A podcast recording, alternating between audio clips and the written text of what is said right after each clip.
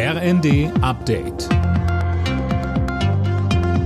Stündlich neu. Auf den Punkt informiert. Ich bin Finn Riebesell. Guten Abend. Der Bundesrat hat den Corona-Regeln für die kalte Jahreszeit zugestimmt. Unter anderem muss man damit ab Oktober beim Arzt oder bei langen Zugreisen eine FFP2-Maske tragen. Mehr von Tim Britztrup. Im Flieger fällt die Pflicht, eine FFP2-Maske zu tragen, dagegen weg. Falls sich die Corona-Lage lokal verschlimmert, können die Länder weitere Maßnahmen beschließen. Beispielsweise kann auch eine Maskenpflicht in Schulen ab Klasse 5 ausgesprochen werden.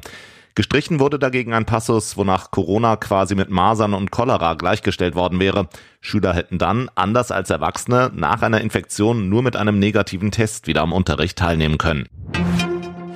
Der russische Ölkonzern Rosneft wird in Deutschland entmachtet. Die Tochterfirmen kommen unter Treuhandverwaltung. Bundeskanzler Scholz nannte den Schritt unumgänglich. Zum Rosneft-Imperium gehört auch die Raffinerie im brandenburgischen Schwedt.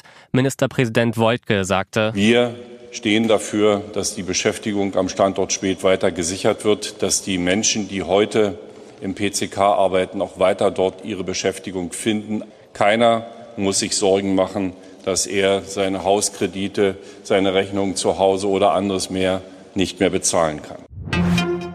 Kanzler Scholz hat angekündigt, dass sich die Bundeswehr auf ihre Kernaufgabe rückbesinnen soll, die Landes- und Bündnisverteidigung. Andere Aufgaben wie die Hilfe in der Pandemie oder humanitäre Einsätze hätten sich dem unterzuordnen, so Scholz bei einer Bundeswehrtagung.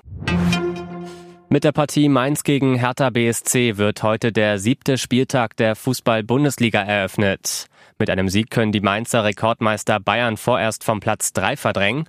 Morgen steht dann unter anderem das Revierderby zwischen Dortmund und Schalke an. Alle Nachrichten auf rnd.de